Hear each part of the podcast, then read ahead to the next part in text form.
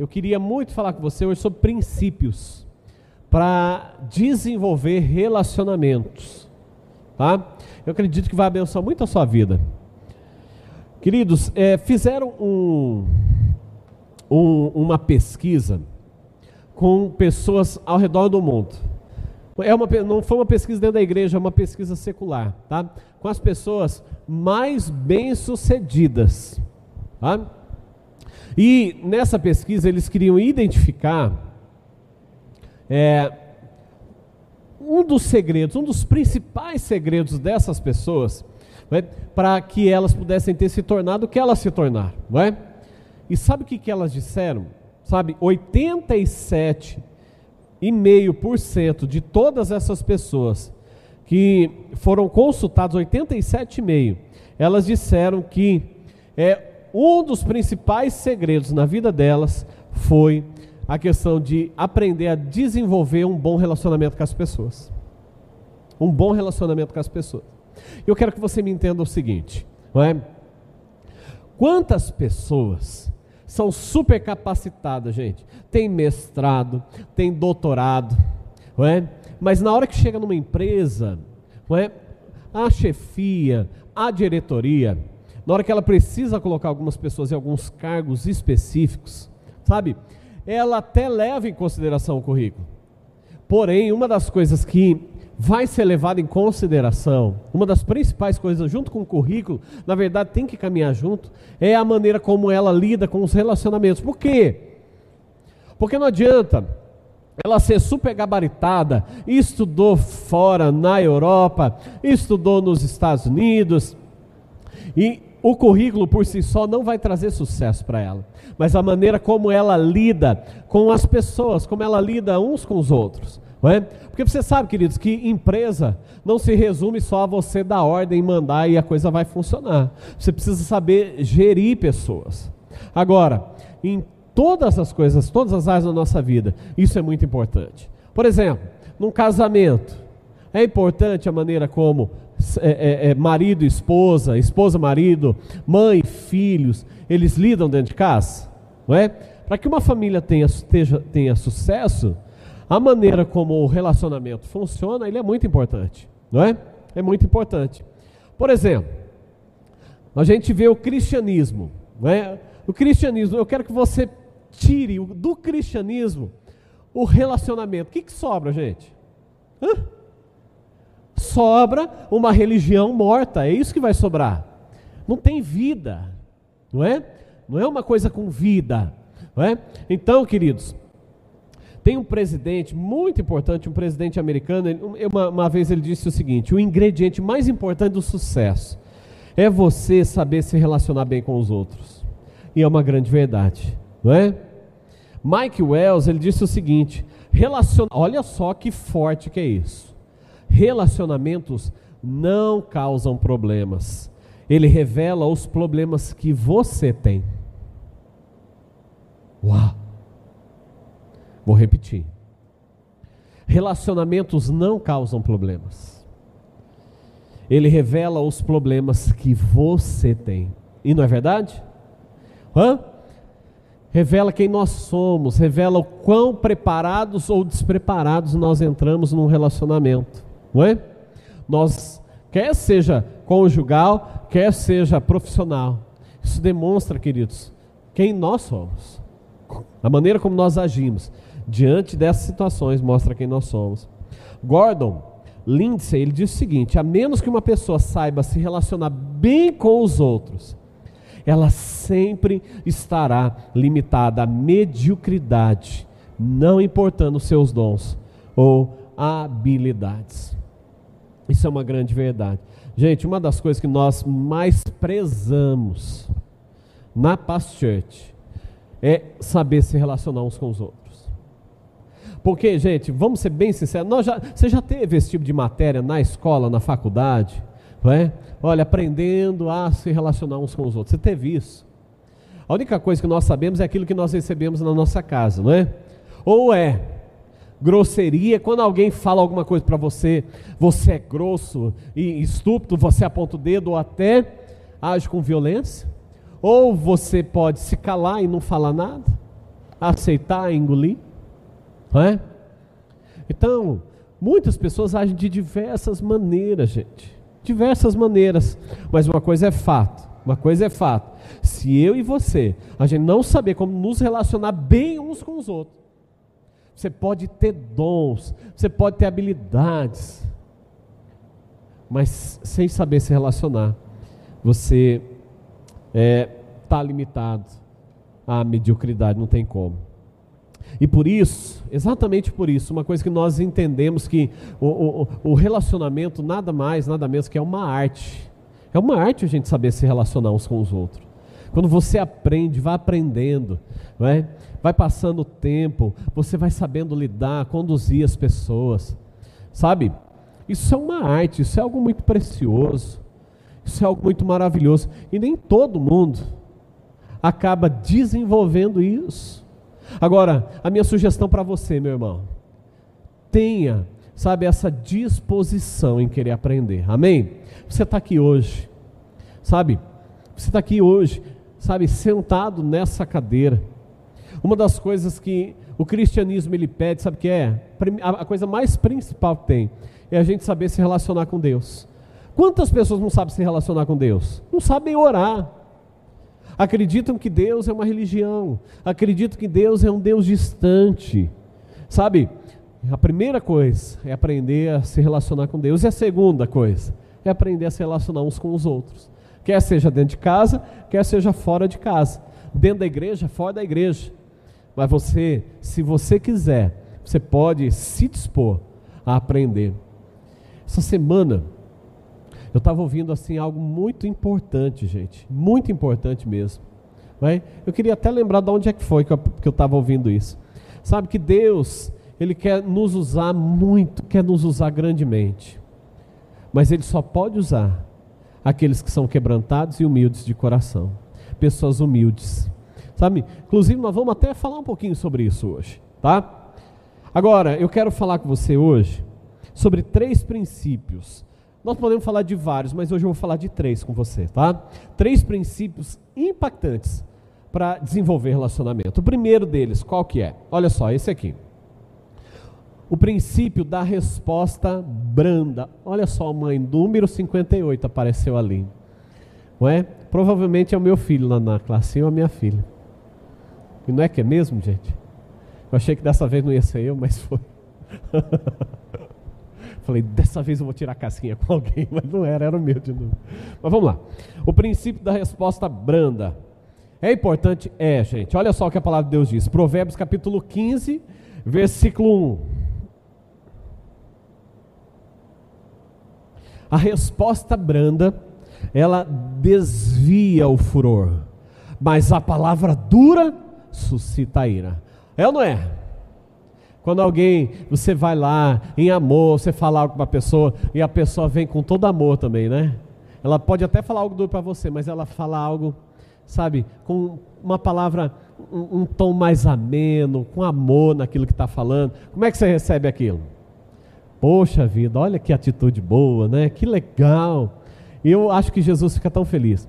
Agora, chega, você vai repreender alguém e alguém, alguém vem com dureza, vem com, sabe, né, com uma palavra dura, o que, que acontece? Você não fica irado? Você fica mais raiva ainda, né? Então, olha só, como a palavra de Deus é maravilhosa, gente. A resposta branda, ela desvia o furor. A pessoa pode estar tá até preparada para te pegar. Hã? Está preparada para te pegar. Mas se você responder certinho, você desvia o furor. Que coisa linda, né? A palavra de Deus. Olha só, eu quero dar um exemplo aqui para você de uma pessoa que soube responder legal, tá? Tá aqui no texto de Juízes, capítulo 8, verso 1 ao 3. Olha que bacana, gente. Põe aí para mim, Caio, por favor. Então, os homens de Efraim, diga comigo Efraim. Porque é sobre eles que nós vamos falar um pouquinho. Os homens de Efraim disseram a Gideão: Que é isso que você fez conosco? Não nos chamando quando foi lutar com os midianitas. Chegou encarando aí, que negócio é esse, meu irmão? Você vai lutar lá e não me chama, que negócio é esse? Você já viu o irmão mais velho? Hã, que quer comprar do irmão mais novo? É mais ou menos isso, gente. Pô, você vai lá brigar com os caras lá não me chama, cara? Que negócio é esse? Né? Olha só. E a Bíblia fala aqui que eles discutiram por causa disso. Porque o outro não foi chamado para ir junto para porrada, gente. Não pensou nisso? Verso 2: Porém, ele lhes disse: Ele quem? O Gideão. Olha só. Que mais fiz eu? Olha só, vou até tentar colocar um tom de voz aqui para você entender, tá? Que mais fiz eu do que vocês?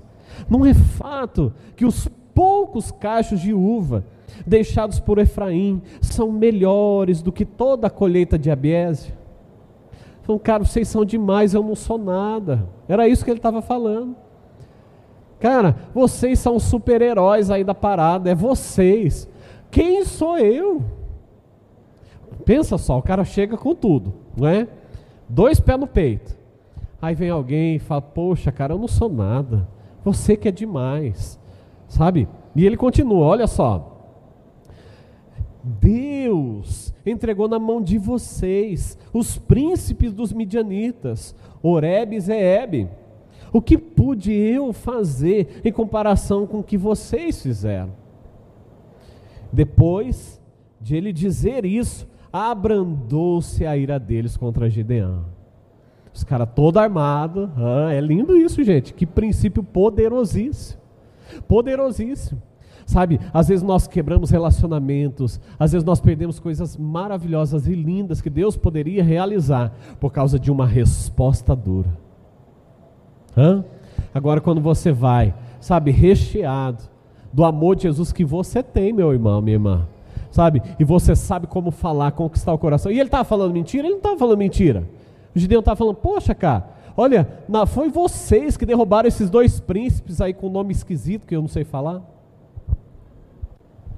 Vocês é que são demais. O que, que eu fiz? Eu não fiz nada. Vocês. E a Bíblia fala aqui o, o, furor deles, a ira deles se desviou por conta disso. É o que a palavra de Deus, a palavra de Deus, dando base para a palavra de Deus. Amém, irmãos? Então aprenda hoje princípios poderosos que podem mudar e transformar a sua vida inteira. Amém? Posso ouvir um amém aí, gente? Ô, oh, glória! Então vamos ver uma resposta que não foi muito branda. Está no mesmo livro de Juízes, gente. Só que no capítulo 12 agora, no verso 1 ao verso 6. Olha só, vamos ler aqui comigo, por favor. Então, os homens de Efraim, diga comigo, Efraim. Eles estão aqui de novo, viu, gente? Olha só. Eles foram convocados, passaram para Zefon e disseram a Jefté. Agora entra outra pessoa na história, não é mais o Gideão. Aí eles vão lá de novo, gente. Olha como que eles eram encrenqueiros, gente, esse povo. Ô povinho crenqueiro, sou. Não é? Olha lá. Por que, que você foi lutar contra os filhos de Amon e não nos chamou para ir com você?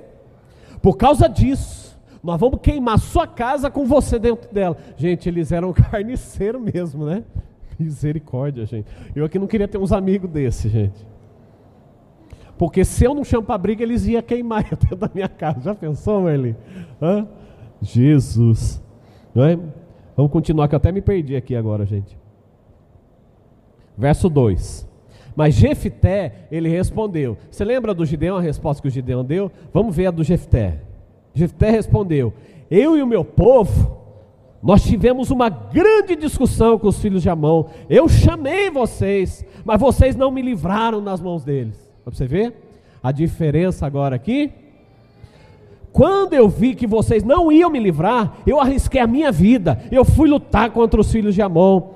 E o Senhor entregou nas minhas mãos. Então, por que vocês estão vindo hoje aqui, hoje, para lutar contra mim? Que negócio é esse? Você vai encarar? Mais ou menos assim. Vai encarar? Vamos lá fora lá. Era isso que ele estava dizendo. Um veio do mesmo jeito que foi lá com o Gideão. Ele falou: Não, eu vou fazer a mesma coisa, eu vou me impor aqui, vou crescer agora aqui, igual eu cresci com o Gideão, e ele abaixou a bola, agora eu vou fazer agora com o Jefté. Vamos ver como é que é deles. Mas vamos ver o que aconteceu, gente. Olha a história, que a, a, a sequência dessa história, que coisa triste.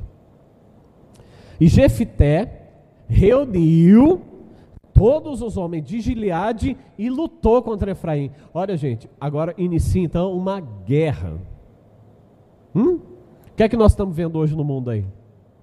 Porque alguém falou assim: não, essa terra é minha. Eu vou tomar desse povo aí. Porque alguém orgulhoso e prepotente se levanta, outras pessoas pagam. Mas olha só, vamos continuar. Jefté reuniu todos os homens de Gileade e lutou contra Efraim. Os homens de Gileade derrotaram os efraimitas, porque estes tinham dito: Vocês, gileaditas, que moram no meio de Efraim e Manassés, são desertores de Efraim. E começou a humilhar eles agora. Se levantaram em guerra, hein? se levantaram em guerra, e eles começaram a guerrear. Olha só, porém, os gileaditas ele, o, o, o Jefté ele pegou um povo lá agora para guerrear contra os efraimitas. Tá? Vocês estão me entendendo aqui? Está conseguindo entender? Tá? Amém, gente? Tá? Então os gileaditas eles tomaram os vales do Jordão, que conduzem a Efraim, eles tomaram uma região ali, tá? E quando algum fugitivo de Efraim dizia, eu quero passar. Porque, gente, eles eram irmãos, num certo sentido, tá? Então eles muito bem poderiam se passar por outra, outra tribo ali, né? Eles poderiam, porque eles eram parecidos, eram de tribos diferentes, mas eram da mesma, mesma família de sangue, tá? Eram povos dentro de povos aqui. Só que eles começaram a ficar encurralados e para fugir eles tinham que passar por um território ali do Jordão. E na hora que eles iam, chegavam lá, já estava tudo tomado ali.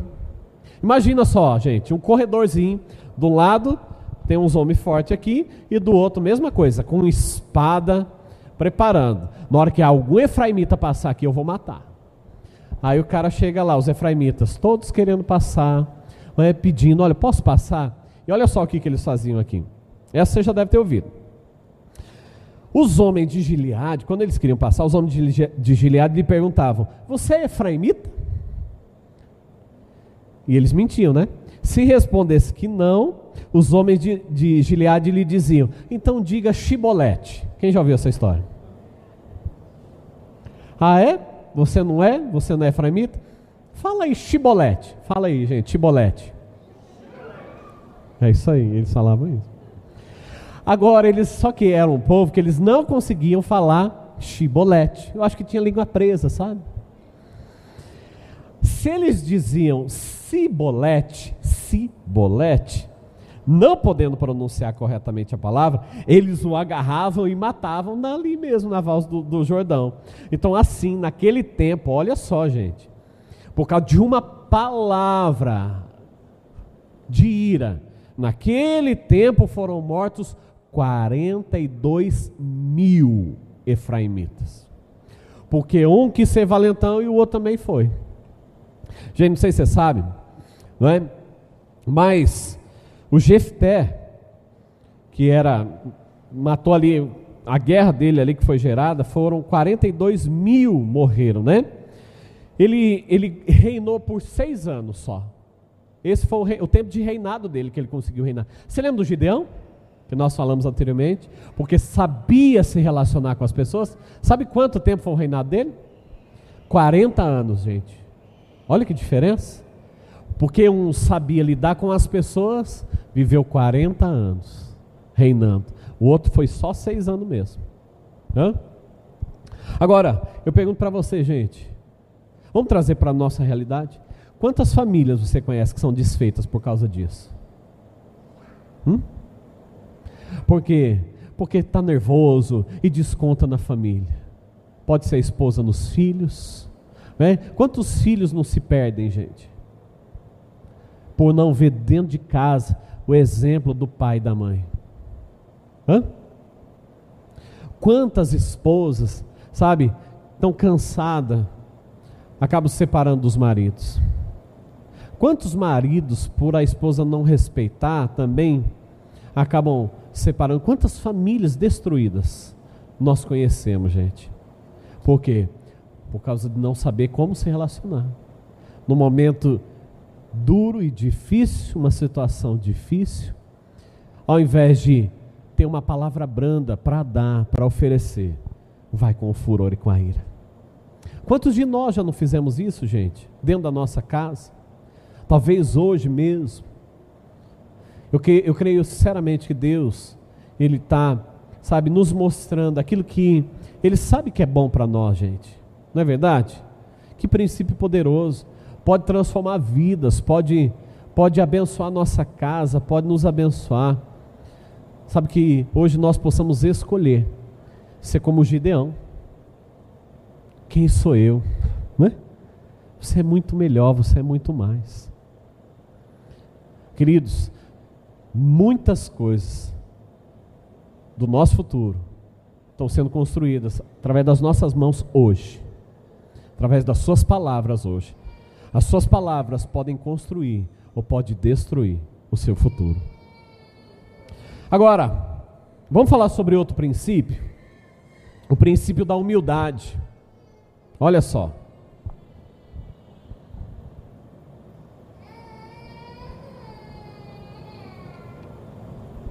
O princípio da humildade. Outro princípio que você vai precisar aprender, viver bem com essa realidade para você se dar bem na sua vida. 1 Pedro capítulo 1, verso 13. Acompanhe aí comigo. Por isso, cingindo o vosso entendimento, sede sóbrios e esperai inteiramente. Diga assim comigo: esperai inteiramente. Muito bem. Agora no que, gente? Aqui a Bíblia continua, tá? A palavra de Deus continua. Esperai inteiramente na graça que vos está sendo trazida na revelação de Jesus Cristo. Gente, esse texto é fenomenal, fenomenal, é profundo isso aqui. Sede sóbrios, sóbrios e esperai inteiramente na graça que vos está sendo trazida na revelação de Jesus Cristo. Existem princípios poderosos dentro desse texto. Sabe, gente, quantos de nós, seja muito sincero, quantos de nós aqui hoje, nós estamos esperando, sabe, a salvação da nossa vida em tanta coisa? Muitas pessoas acreditam, gente, que é a faculdade. Nossa, na hora que eu me formar, a minha vida é, vai ser diferente. Tem gente que acredita que, olha, se eu entrar naquele emprego, aí está resolvido. Tá, minha vida vai estar tá resolvida. Sabe, aí eu posso parar, aí eu posso descansar. Sabe, se eu tiver aquele emprego, se eu tiver naquele ministério, ah, agora sim a minha vida vai estar tá resolvida.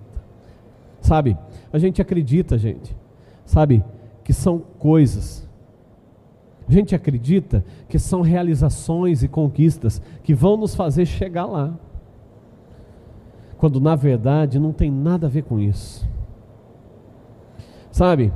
Tem pessoas que falam: "Poxa, se aquele homem de Deus colocasse a mão na minha cabeça e orasse comigo, a minha vida ia ser mudada".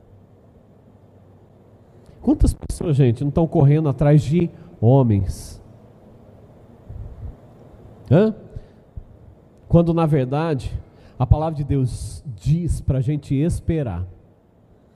Esperar pacientemente, inteiramente aonde? Na graça do Senhor. Sabe, queridos, um dos grandes segredos que contém nessa, nesse texto é o seguinte: ele diz que enquanto eu e você, enquanto eu e você a gente cresce em relacionamento com Jesus. Preste atenção, esse é o grande segredo, é o segredo de hoje aqui. Quanto mais nós crescemos em relacionamento e intimidade com Jesus, a graça de Deus começa a superabundar na nossa vida. A graça de Deus. Não são coisas, não é um lugar, não são pessoas, mas é Jesus. Diga assim comigo: é Jesus. A resposta é Jesus. Aleluia. Jesus é tudo que você precisa, meu irmão. Jesus é tudo que eu preciso.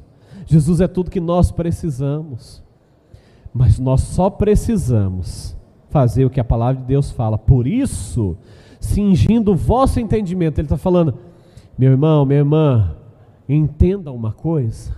É isso que Ele está falando compreenda de uma vez, tira as escamas dos seus olhos, tira as mentiras, deixa todo o sofisma, toda mentira cair por terra da sua vida, sabe? do seu entendimento, para de pensar que é isso, quando na verdade não é.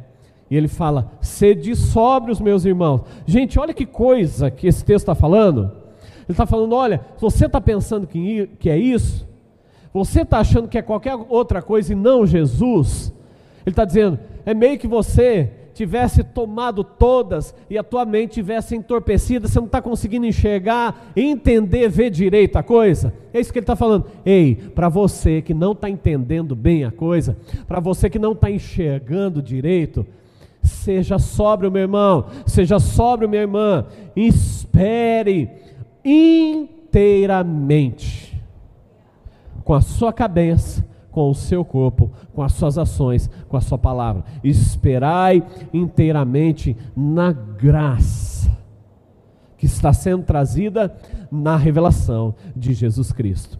Revelação de Jesus Cristo eu tenho como? No meu tempo com Deus, gente. No seu tempo de intimidade com Deus. Sabe? Quanto mais tempo você tira com Deus, mais da graça dele você acaba tendo na sua vida. Isso é maravilhoso. Essa é a resposta para tudo. Esse é o segredo de todas as coisas. Ei, o seu problema está resolvido, querido. O seu problema está resolvido, se você quiser. O segredo é Jesus. A graça é a resposta para tudo. E a graça vem por intermédio de Jesus. Essa frase eu não coloquei ali, mas diga assim comigo: a graça é a resposta para tudo. E a graça só vem por intermédio de Jesus. Agora, pastor, eu entendi. Agora a questão é como que eu faço para ter intimidade com ele, não é? Se o segredo é Jesus, como eu faço para ter intimidade com Jesus? Gente, eu vou ler um texto aqui. Eu quero chamar meu amigo pastor Abraão. Vem cá, pastor. Você vai me ajudar no teatro aqui hoje. Vem cá desse lado aqui, ó, pastor. Você vai guardar lá na, encostadinho na parede lá. De castigo. Até o final do culto. Não é brincadeira, gente. Não, não, não. Eu não tenho milha aqui hoje. Mas vamos lá. Olha só o que, que diz esse texto. Põe aí para mim, Caio, por favor. Tiago capítulo 4, versículo 8. Não, não é esse não, é Tiago, capítulo 4, versículo 8. Eu não pus, perdão, então foi culpa minha. Mas eu vou ler aqui para vocês, tá? Ah, ou melhor, gente, hoje é dia de você abrir a sua Bíblia. Vai lá. Muito bem, gente. Sua Bíblia de papel, sua Bíblia tecnológica. Está aqui atrás? Tiago capítulo 4, versículo 8. Perdão, me desculpe.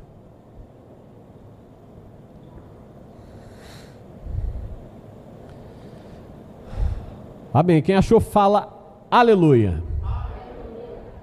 Quem não achou, fala misericórdia. então nós vamos ter misericórdia de você, irmão. Amém. Mas você pode olhar com os irmãos vizinhos, não tem problema não, tá? Aí, muito bem, glória a Deus. Amém. Acho que todo mundo achou, né? Quem está procurando aí achou. Olha só, gente, esse texto, na minha opinião, é um texto que traz mais revelação da palavra de Deus. Diz o seguinte: não está aqui. Chegai-vos a Deus, e Ele se chegará a vós outros. Esse texto é fenomenal, não é? Fenomenal. Chegai-vos a Deus, e Ele se chegará a vós outros. Gente, quantos de nós, hã? nós não passamos por momentos, experiência onde, meu Deus, você não tem esperança, você não encontra uma saída na sua vida. Quem já sentiu isso? Seja muito sincero, gente, porque hoje é, hoje é dia de cura, de libertação, de resposta de Deus. Amém? Sabe, eu, eu já me senti muitas vezes assim. Talvez existem momentos da nossa vida que nós estamos nos sentindo lá no alto. Só que existem momentos que nós estamos nos sentindo a pessoa mais inferior do mundo, a menor pessoa do mundo. Se tivesse um buraco, você pudesse se esconder dentro, você até faria. Ou se você pudesse nunca mais sair da sua casa, você não sairia. Quem já sentiu assim? Não é? Sabe? Mas aí, nós começamos a ouvir uma mensagem dizendo que, olha, Jesus é a resposta. É Ele que é a resposta do problema. E você desperta para isso. Você fala, tá bom, ok, entendi. Agora, mas o que, que eu faço? Porque eu quero então ter relacionamento com, com Deus. E nós começamos aqui falando: olha, o segredo é você tirar tempo com Deus. Aí você está lá, não é? Você lembra o texto? Chegai-vos a Deus e ele se chegará a vós outros. Você está lá. Você sente que Deus está muito longe de você. Quem já sentiu isso, gente? Eu sinto, de vez em quando eu sinto. Parece que Deus está longe, distante. Você sabe que Ele te ama, porque a palavra de Deus diz isso. Você sabe que Ele é bom. Você sabe que Ele te perdoa. Você, você de vez em quando até ora, mas ainda assim você sente que Deus é um ser muito longe, um conhecido de revista.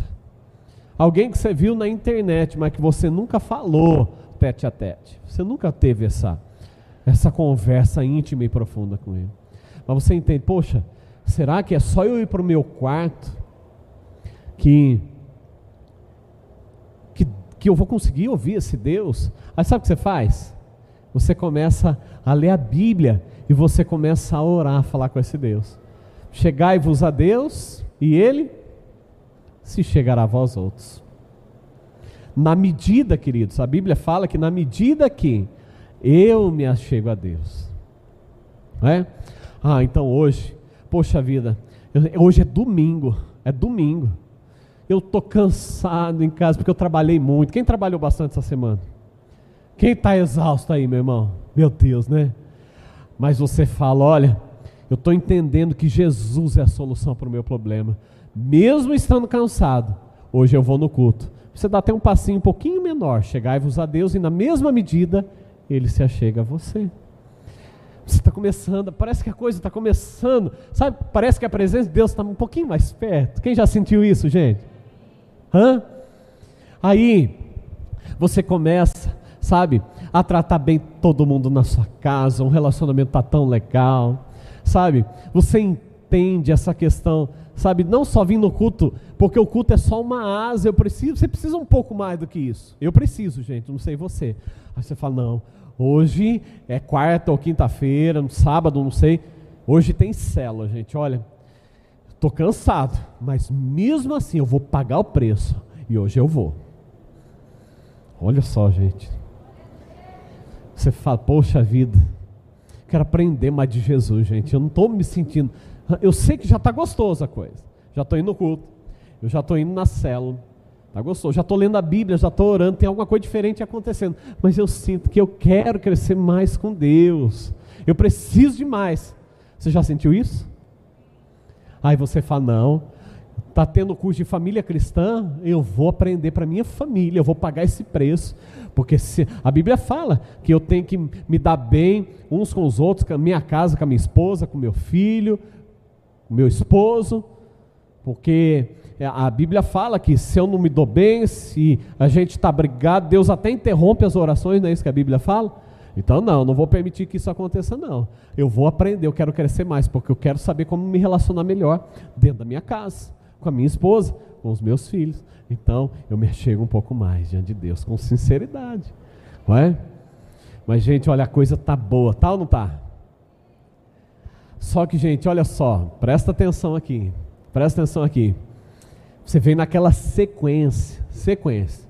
Só que daí no serviço, dão aquela cacetada em você. Você não tinha ouvido essa palavra ainda, sabe? Aí vem o patrão e fala com você daquele jeito, meio ríspido com você. Ao invés de você vir com uma palavra branda, né, com, um, um, de um jeito bem legal, você briga lá no serviço. Aí o que, que você faz? Aí você briga em casa com a esposa e com o filho. Oh, Deus está ficando bem longe. Aí, você até estava tirando tempo com Deus, mas agora, ah não, depois dessa, eu até achei que Deus estava perto de mim, mas estou sentindo Deus tão longe e mais longe. E coisa vai indo. Mas não, você começa a dar tudo errado. Já deu tudo errado com você? Você começa bem, depois começa tudo errado? Aí você desperta mais uma vez, gente. Você fala, poxa vida, pastor falou de novo que Jesus é a solução. Então eu vou começar a buscar, gente. Não vou. Dessa vez, dessa vez, eu vou orar e vou ler a Bíblia todo dia. E eu vou para a cela e vou para o Eu não vou faltar de jeito nenhum. Pode chover canivete, meu filho. Eu tenho capa de chuva lá em casa. Agora eu vou. É de ferro, não é nem de plástico a minha. É. Ah, o pneu da bicicleta furou. Não tem problema. Eu vou de a pé, porque eu amo Jesus e eu quero mais dele. Vou de a pé. É, filho. Coisa tá que tá, né? Aí você fala, poxa vida, eu preciso continuar crescendo com Jesus. Sabe? Eu vou começar. Se alguém vier falar qualquer coisa para mim no serviço, ou lá em casa, eu vou agir com amor dessa vez. Eu não vou fazer errado. Aí você chega uma situação e você é desafiado a andar em amor, você anda em amor. Você fala, uau, que legal, gente. Essa vida com Jesus está bacana mesmo, né? Aí a sua rotina, gente, está livre. Você está tirando tempo todo dia. Aí a sua rotina muda. Agora, os filhos estão todo em horário diferente, né, Paulo? Cada um de um jeito. Um de manhã, outro à tarde, outro à noite. Aí fica, você fica maluco. Aí você não consegue mais tirar tempo com Deus. Porque Deus já não é mais a sua prioridade. Você não arrumou o tempo que ele merecia em primeiro lugar. Não é? Já aconteceu isso com você? Alguém está vendo esse filme passar aí? Isso aqui é um filme, viu, gente? Não é? Aí como você está, você nem ora mais. Você chega para a esposa, não é? Você estava tirando tanto tempo com o coração, estava tão legal. Tua esposa chegava em você, você falava amor. Olha, eu te amo. Eu só estou tirando um pouquinho de tempo aqui com Deus, mas daqui a pouco eu volto a falar com você. Estava tudo legal. Agora tua esposa chega e fala: Ô mulher, você não está vendo que eu estou orando, que eu estou lendo a Bíblia aqui? Que negócio é esse? Vai me atrapalhar aqui. Sai fora. Né? Aí a tua filha chega para você, você está lá orando e buscando a Deus. Gente, é sério isso, não é brincadeira não. Você está lá buscando a Deus, lendo Bíblia e orando. Ao teu filhinho, abre a porta, arrebentando a porta com tudo e entra lá. Você estava lá na conexão, tete a tete com Deus, assim. Ó. Aí tem o, a, a, energia cai e o Wi-Fi vai junto. A conexão cai. Aí você tá. Você fala, ô criançada, que negócio é esse aqui? Eu estou orando. Vocês não têm respeito, não? E bababá. E, e bababá de novo. E mais um pouquinho de bababá. Parece que não, gente. Mas tudo influencia no nosso relacionamento, na nossa proximidade com Deus. É. Influencia ou não influencia? É. Só que nós ficamos, gente, nessa sanfona espiritual. Uma hora está perto, uma hora não está. Uma hora está perto, outra não está. Permaneça aí, pastor, por favor. Gente, esse é o filme da vida de muitas pessoas. Às vezes a, a, o filme meu, o filme seu, talvez o seu é um pouquinho diferente, vai para uma outra direção, não é? Olha só o que Tiago, capítulo 4, versículo 6 diz. Antes. Diga assim comigo, antes. É. Ele dá maior graça. Pelo que diz, Deus resiste ao soberbo, mas dá graça aos humildes. Uau! Isso é mais profundo ainda que o que nós estamos falando aqui. Eu vou repetir, talvez você não tenha entendido. Senão você estava pulando dando glória a Deus. Hein? Antes, ele dá maior graça. Pelo que diz, Deus resiste aos soberbos, mas dá graça aos humildes. Você está entendendo? Então vamos lá. Pastor, ele está representando Jesus aqui, tá bom, gente? Quando eu andar soberbo, você me resiste, tá? Não deixa eu chegar. Faz, faz cara de quem está resistindo aí, bem bravo. Isso, essa cara aí mesmo. É. Agora, quando eu estiver fazendo algo legal, você vai de, de, liberar graça sobre a minha vida, tá? Entendeu? Libera graça aí sobre a minha vida. Aí, tá vendo, gente? Muito bem. É, quase. gente, pensa aqui comigo agora. Agora nós vamos imaginar uma situação aqui legal. Você está de novo naquela sanfona espiritual que nós falamos. Uma hora está lá em cima, outra hora está lá embaixo. Uma hora em cima, você está quase até desistindo. Você fala, poxa vida, eu, eu não sei o que fazer. Eu, parece que não, a coisa não vai. Sabe, eu estou lendo a Bíblia, eu estou orando. E eu não sei por que é que não vai. A coisa não rompe, a coisa não anda. Minha vida não vai para frente. Eu não sei o que, que é. Sabe por quê? Porque às vezes nós estamos fazendo tudo para Deus. A gente vem no culto, vai na cela, vai no discipulado, vai na EMP, gente faz tudo isso aí. Só que no nosso coração não tem um pingo de humildade. Não tem nenhum pinguinho de humildade. E a palavra de Deus deixa muito claro. Você pode até querer chegar perto dele. Mas vamos lá. De novo, vou tentar mais uma vez. E não sei se você já falou isso, mas essa é a última vez. Já falou isso também? E você começa a ler a Bíblia e orar e buscar Deus. Olha só. Deus vai, Jesus vai se aproximando de você e liberando graça. Que coisa maravilhosa, né, gente? Hã? Aí você começa falando, não, dessa vez eu não vou ficar faltando, não vou ficar. Uma hora é lá em cima, outra lá embaixo. Eu vou ser fiel. Eu vou ficar firme nos cultos, na célula, eu vou seguir, eu vou aprender, eu vou crescer com Deus. Então vamos lá, é isso aí. Não é? Ah, não, mas é, é, não é o suficiente, eu preciso de mais. Mais. Então, no meu trabalho, eu vou começar a dar bom testemunho mesmo. Eu não vou ficar esse 007 eh, cristão, não. Eu vou, todo mundo vai saber que eu sou crente lá dentro, com muito amor. Eu vou, vou falar de Jesus para as pessoas, olha só. Não é? E a graça de Deus sendo derramada. E você, você fala, poxa, né? Estou muito bem com Deus, não é? Então, eu tenho alguns irmãozinhos aí da igreja, eu não sei o que acontece com eles, pastor Jesus. Não sei o que acontece. Sei que esse povo não, não toma jeito, sabe? O povinho, viu? Podia descer o fogo do céu e levar essa pessoa. Mas, mas vamos lá, né? Tá difícil, mas eu vamos continuar aqui, gente. Vamos continuar. Vou continuar buscando a Deus, gente. Agora eu vou até na, no, no, Power Night, vai ter lá na igreja na vigília, eu vou, eu vou buscar a Deus. Não é? Achegai-vos a Deus. Olha só. Mas a tua esposa chega para você pedindo alguma coisa e tudo, e você tá lá, do mesmo jeito. Não é? Só que você acordou com o pé direito, com o pé esquerdo, aliás. Você fala, poxa, acordei com o pé esquerdo, chutei a beira da cama, o dedinho mindinho que estava encravado. Ai, hoje é ela que não fale comigo, porque hoje ela toma. Aí a mulher chega com você com todo amor e carinho.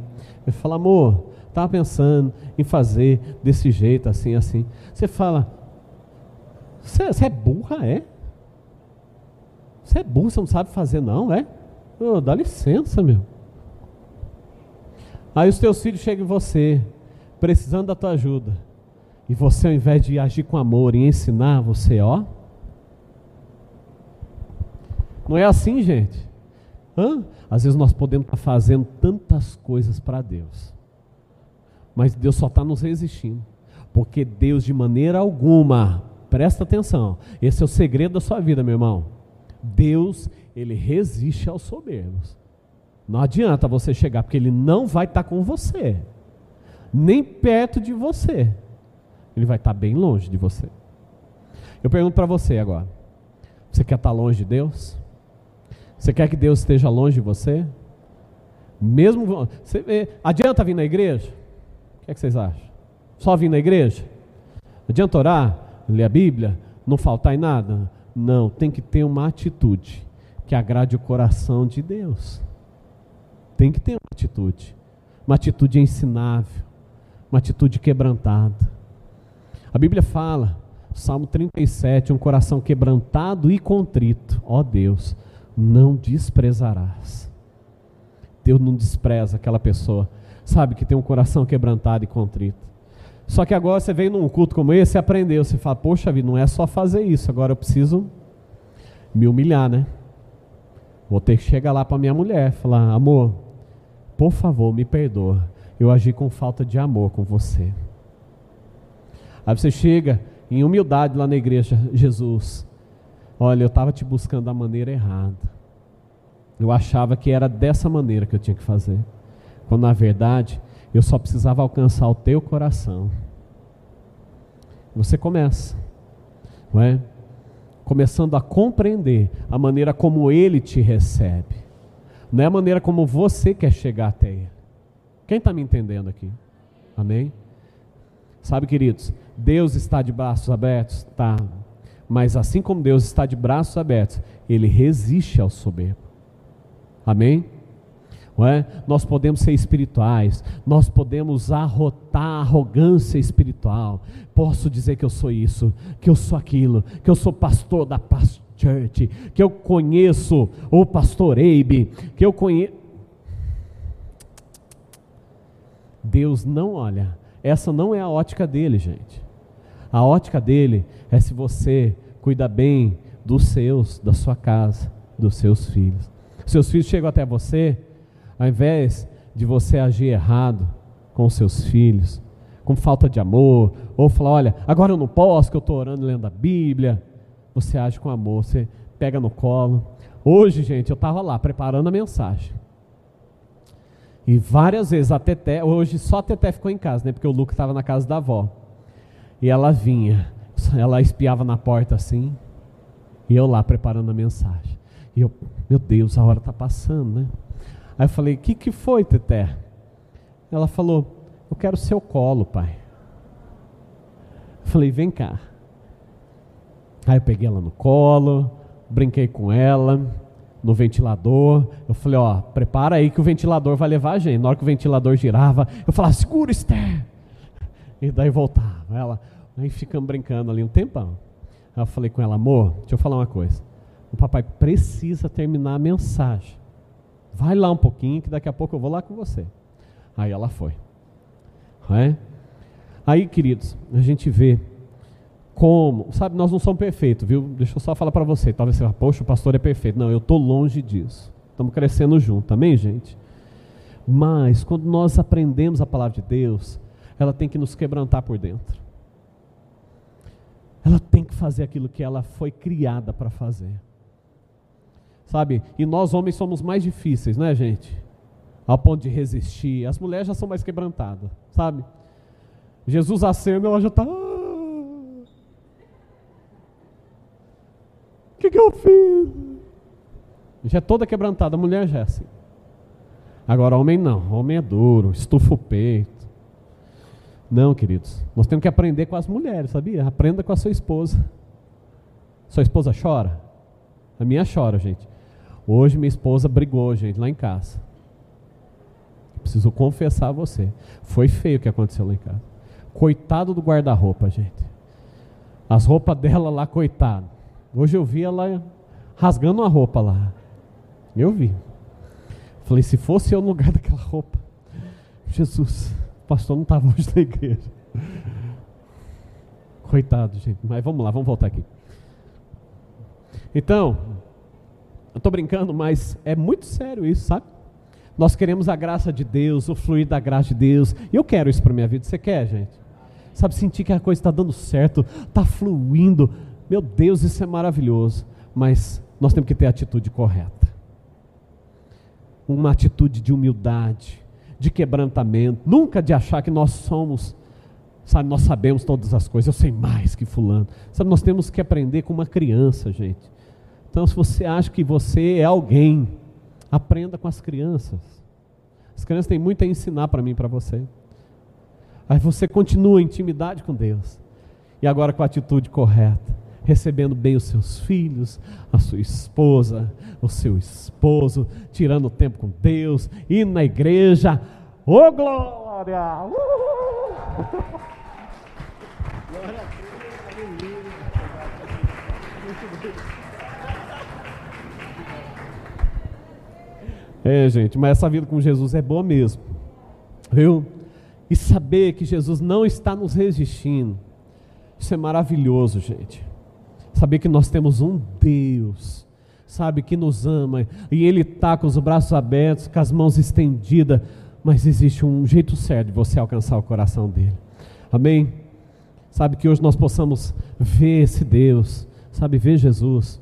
Entender que Ele tem um coração esse coração só é conectado com outro tipo de coração. Um coração de alguém quebrantado e contrito, porque esse Deus não vai desprezar. Amém, meu irmão? 1 Pedro 5, do 5 ao 6 diz assim: Rogo igualmente aos jovens, sede submissos aos que são mais velhos. Outro sino, trato de uns com os outros, tá? Singivos, todos de humildade, porque, e ele repete aqui, agora é Pedro, gente, parece que Pedro Estava na pregação lá do Tiago, gente. Porque olha o que ele fala aqui. Deus resiste aos soberbos, contudo, aos humildes concede a sua graça. Está falando, ó, entre vocês, entre nós aqui, é o mesmo jeito que a gente tem que se tratar, amém, gente? Em amor, em cumplicidade, em respeito, em honra. Da mesma forma, ele está dizendo, da mesma forma, sejam submissos aos que são mais velhos, no trato uns com os outros, cingivos, revestivos de toda a umidade, porque Deus resiste aos soberbos, contudo aos humildes ele concede a sua graça. Mas ele continua no verso 6 dizendo: Como é que eu faço isso? Humilhai-vos, portanto, debaixo da poderosa mão de Deus, para que ele em tempo oportuno os exalte. É Deus que vai fazer na sua vida, meu irmão. Mas com a atitude de humildade verdadeira. Não uma falsa humildade, mas humildade verdadeira. Amém, queridos? É, é isso que Deus está nos ensinando. Se coloque debaixo de Deus. Então, o que é humilhar? Humilhai-vos, né? que é o que a Bíblia fala aqui no verso 6. Humilhai-vos. Então, humilhai-vos seria isso aqui, ó. Põe aqui para mim, Caio, por favor. É escolher você negar a si mesmo negar o seu eu, a sua vontade, o que você quer, para você servir o outro. Não é? Quantas vezes, gente, nós estamos lá no conforto da nossa casa e alguém vem pedir alguma coisa para a gente? Você fala, ah, não dá não. Ah, eu, agora que eu acabei de deitar no meu sofá aqui, ligar minha televisão, não vou sair não. Não é? A gente não quer muitas vezes servir, mas Deus está nos ensinando. Você quer se humilhar? Negue a sua vontade, negue você mesmo mas sirva os outros. Né? Sirva os outros. Gente, eu sempre vejo lá em casa assim, a maneira como minha esposa trata as coisas lá em casa. Ela sempre tem esse coração. Não é? Sempre que nós vamos sentar à mesa, ela sempre sabe direciona a criançada lá com esse coração. Sabe, dividindo as coisas, tudo pensando em cada um, cada detalhe. Não é? negando a si mesmo para servir os outros. Não é? Esse tem que ser o nosso coração, meu irmão. Sabe, um dia nós vamos estar no céu lá com Jesus, mas aqui, na implantação do reino dele nessa terra, nós estamos a serviço do rei. Amém? O nosso general é Cristo, não é isso? Ele é que comanda, ele é que diz. E eu, a linguagem do nosso general é humilhai-vos é você que escolhe, meu irmão. Olha só, não é, ah, eu vou ser humilhado. Não, não é aquela coisa, eu vou, eu vou, vou vir com roupa tudo rasgada. Embora isso está na moda hoje, viu, gente? Né? Não é, Dona Maria? A Dona Maria fez assim. A senhora usa roupa rasgada, Dona Maria? Só para saber. É, hoje está na moda, mas não é porque você está com a roupa rasgada que você é humilde. né? Isso não significa humildade. Humildade é você negar a si mesmo para servir o seu irmão. Não é? Segunda maneira que nós podemos nos humilhar, e é nós que decidimos isso, é você escolher ser duro com você mesmo e você ser compreensível com os outros. Porque é sempre assim, né? Ninguém me entende. Quem já falou isso? Hã? Já falou, né? Eu também já. Oh meu Deus do céu, essa palavra é para mim hoje aqui. Quantas vezes, gente? Não é? Poxa, ninguém me entende. Poxa, eu sou, eu sou um coitado. Tá todo mundo fazendo isso contra contra a minha pessoa. Meu Deus, né? A gente é muito muito não é? Com a gente mesmo, a gente passa a mão na cabeça. Ai, coitadinho de mim. Né? Ninguém me entende. Agora com o outro, ué, o outro chegou atrasado porque o pneu furou, você já está lá. Ô meu, que negócio é esse? Tem horário, não é? Agora fura o seu pneu para ver. Você quer que todo mundo seja compreensivo com você ou não é? É. A gente é muito assim. É? Nós temos que aprender, queridos. A, no nosso caso, com a gente mesmo, sabe, sempre puxa para você. Eu tenho buscado cada vez mais esse costume na minha vida.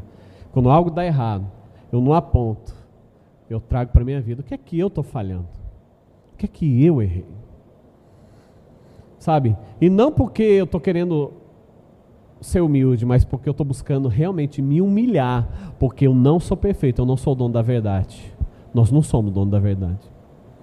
Infelizmente, gente. Olha, tem hora que eu gostaria de saber tudo. Mas eu acho que eu nunca vou chegar, mas nem pertinho, gente, dessa realidade. Por isso, já que eu nunca vou chegar lá, deixa eu ser quem eu sou de fato, né? Deixa eu deixar todo tipo de máscara do lado, porque não vai adiantar nada mesmo, né? Eu prefiro ser quem eu sou para vocês, meus irmãos. Você sabe quem eu sou? Eu sou isso mesmo, não é? Do que aparentar qualquer coisa, não é? Sabe? Aprenda a ser duro com você, com você. Seja compreensivo com os outros. Quando o outro falhar, não fica maquinando, olha, ele fez isso, ele está pensando assim. Só faz toda uma maracutaia, gente, para chegar aqui para explicar o porquê que a pessoa teve essa atitude. Né? Terceira maneira aí de você poder se humilhar, humilhar-vos, é você escolher pedir perdão. É você escolher ir atrás e consertar. Mas pastor, não fui eu que fiz. Que negócio é esse? Vai ter que se humilhar, vai ter que vir aqui, vai ter que pedir perdão. Não funciona, gente. Você vai mais perder pessoas do seu convívio, pessoas que, que você ama, perder família por ter essa atitude. É duro, mas é verdade. É ou não é, gente? Estou mentindo? Não, né? Ou nós valorizamos o que nós temos, os princípios de Deus, e a gente decide, no fundo do nosso coração, até a atitude correta em escolher pedir perdão, mesmo que você não tenha na, feito nada. Vai lá, se humilhe. Sabe por quê? Eu sei o Deus que está me olhando. Eu sei o que Ele está me olhando. E o que importa para mim, o que deve importar para você, não é o que o outro está pensando. Se ele venceu em cima de você porque você foi pedir perdão. Ou se ele pode tripudiar em cima de você. O importante, no final das contas, é aquele que está lá no céu, na porta de entrada, nos aguardando. Isso é o que importa. Ele está te aguardando, meu irmão, minha irmã. Terceiro princípio, esse eu vou encerrar rapidinho. É o princípio da alegria. Princípio da alegria. Nós aprendemos até aqui dois, esse, esse é o terceiro princípio. O primeiro princípio, o princípio da resposta branda. Segundo princípio da humildade. Terceiro princípio, o princípio da alegria. Romanos capítulo 14, verso 17, diz o seguinte: Pois o reino de Deus não é comida nem bebida, mas justiça, paz e alegria no Espírito Santo. Aleluia. Sabe, queridos, sabe, alegria, sabe, genuína do Espírito Santo de Deus na sua vida, vai gerar na sua vida também um espírito de fé. Amém?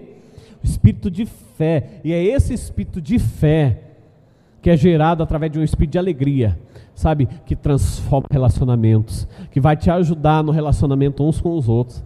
Amém? Sabe por quê? A Bíblia fala, querido, que nós devemos andar em alegria. Alegrai-vos no Senhor sempre, nós temos que nos alegrar sempre no Senhor. A alegria do Senhor é o que? A nossa força. Então, quem tem alegria sabe do Deus que tem, sabe, anda em fé, anda em vitória. Pode vir o alto, pode vir o baixo, mas você sabe o Deus que você tem, meu irmão. Amém? Então, soldado de Cristo, queridos, olha, o tempo pode estar difícil, mas você tem que estar sorrindo, sempre sorrindo. Amém? Eu aprendi a duras penas. Quando acontecia situações ruins na minha vida, eu chorava, eu falava, eu vou largar tudo, eu não quero saber de nada. Eu falava isso. Mas o dia que eu aprendi, Sabe? Se eu fiz algo de errado, eu vou me humilhar, eu vou pedir perdão. Mas se eu não fiz, o meu redentor vive. Jesus é a minha salvação. É Ele que vai me defender. É Ele que está à frente. Eu não tenho que fazer absolutamente nada. Eu não tenho que mover uma palha. É Deus que trabalha em meu favor. Agora, se eu fiz, eu vou ser humilde e vou assumir a minha parcela. Amém, querido? Você está me entendendo? Filipenses capítulo 4, verso 4. Alegrem-se sempre no Senhor. Novamente direi: alegrem-se. Diga para o seu vizinho, fala: se alegra, meu irmão, minha irmã. Oh! João 15, 11 diz o seguinte: Tenho-lhes dito essas palavras para que a minha alegria esteja em vocês e a alegria de vocês seja completa. É o que Jesus está dizendo, meu irmão. Olha, Neemias 8,10: A alegria do Senhor é a nossa força, tá? Diga assim: Eu tenho a alegria de Deus na minha vida, aleluia, e por isso eu posso andar em, em alegria, em fé. Aleluia, glória a Deus. Queridos, sabia que você sorrir, o poder de um, de um sorriso sincero é revolucionário, viu gente? A gente tem que aprender a sorrir o tempo todo. Sabia? Olha só, quando a gente sorri, 12 músculos interno e externo da nossa face se movimentam. Olha só. Agora, 24 deles são ativados quando você dá gargalhada. 24 músculos. Agora, quando você sorri e conversa ao mesmo tempo, né? Você utiliza 84 músculos, gente. Olha só. Você que pensa que a academia vai funcionar, né? Gente, pensa aqui comigo, 84 músculos. É você falar e sorrir. Tem gente que consegue até sorrir, mas na hora que vai falar, fecha a cara. Aí começa a falar. Aí depois sorri. Gente, aprenda a falar sorrindo para você ver. É. Não é? É bom. É bom demais. Sabe, Christian Schwartz, ele diz o seguinte: rir muito é comprovado que ajuda a igreja a crescer. Opa! Ah, não, agora nós vamos rir, gente. Todo culto vai ter 10 minutos de risada e gargalhada agora. Você sabia que as enfermeiras no Rio de Janeiro elas foram instruídas a sorrirem porque foi comprovado que isso ajuda os pacientes a se recuperarem mais rapidamente. Olha só, que coisa, né? Cientistas descobriram que 15 minutos de uma boa risada é, todo dia torna o corpo imune a quase todas as doenças, gente. Pois é, né? Gente, para quem é carrancudo aí, ó, é um alerta, hein, filho? É hora de você despertar, hein? Né? Talvez você fale, poxa, esse pastor aí com essa historinha de quem dá risada, tem que rir, tem que rir. Mas deixa eu falar uma coisinha para você aqui, meu querido fariseu.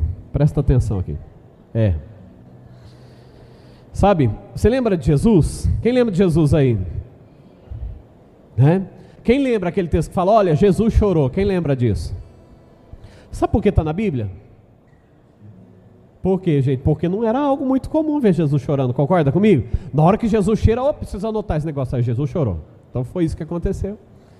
Não é? Mas a Bíblia fala que as crianças toda hora estavam ali no pé dele. Você lembra disso também? Hã? Aí os discípulos tentam impedir. Uh -uh, não impeçam, de, deixe? Deixe, deixe elas virem. Porque o reino de Deus é delas. Não, não impeça elas, não, de jeito nenhum. Por quê? Porque ele era carrancudo, ele fazia careta para as crianças, daí as crianças, poxa, olha, ele está fazendo careta, eu vou até ele, é isso?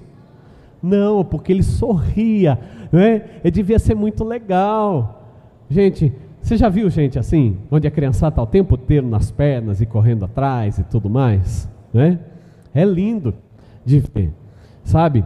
É Jesus em você, meu irmão. Amém? Não é? Então você tem que aprender a falar sorrindo. Testa isso da outra vez. Não é ruim não, gente. Eu tô, a gente fala num tom de brincadeira, mas é tão bom, sabe? Porque você está cheio de Jesus. Não é? Se você está cheio de Jesus, sabe? Não importa as lutas que você vai passar. Todos nós passamos. Eu já passei um momento difícil. Talvez você está passando agora. mas tenta agir diferente. Pensa de uma maneira diferente. Ao invés de você se martirizar e ficar sofrendo, se entristecendo, começa a sorrir. Porque até agora não funcionou. Funcionou você chorar e se lamentar? Então abre um sorriso. Saiba que Deus está cuidando da sua vida, meu filho. Sabe que você está na escola de Jesus. Se você está nessa escola, vai ter momentos difíceis, vai ter mesmo. Mas tudo é em prol do amor que Ele tem por você. Ele te ama tanto que muitas vezes é necessário que você passe, que você passe o que você está passando. É só pelo amor que Ele tem por você. Ele quer te ver bem, Ele não quer te ver mal. Às vezes você até pensa, pô, Jesus não me ama. Muito pelo contrário. Quem já viu aquela encenação né, das pegadas na areia? Né? Uma hora você está ali caminhando com Deus, daqui a pouco vem uma luta, você vê só um par de pegadas na areia, e você pensa, olha, Deus não está nem aí comigo. Aí Deus olha e fala para você: Não é meu filho, aqui eu estou te carregando no colo. O momento difícil é o momento que Ele está te carregando no colo, meu irmão e minha irmã. Ele ama você. Profundamente, profundamente. Tudo que você passou, ou talvez você está passando, lá na frente, eu lhe garanto isso. Se você perseverar e permanecer lá na frente, você vai poder olhar para trás você vai poder dizer: hoje eu entendo o porquê. Hoje eu sou um ser humano melhor, eu sou um cristão melhor. As conquistas que eu tive, se não fosse por conta daquilo que eu passei, eu não teria minha família toda junto comigo hoje. Eu não teria, sabe, a vida que eu tenho hoje, tranquila, em paz. Tudo isso é porque Ele permitiu que acontecesse comigo. Isso é uma prova do amor dele para a minha vida. Você consegue hoje, pela fé, eu sei que é difícil, mas pela fé dizer: Obrigado, Jesus. Obrigado. Obrigado, Jesus. Podemos cantar aquela canção? Então eu quero convidar você a ficar em pé. E você vai poder expressar isso. Expressar isso para Jesus. Do seu coração, só se você quiser, tá bom, meu irmão e minha irmã? Você não é obrigado, não. Mas se você puder reconhecer Jesus na sua vida, e como prova do seu amor por Ele, você puder dizer obrigado, Jesus. Muito obrigado. Você pode fazer isso agora.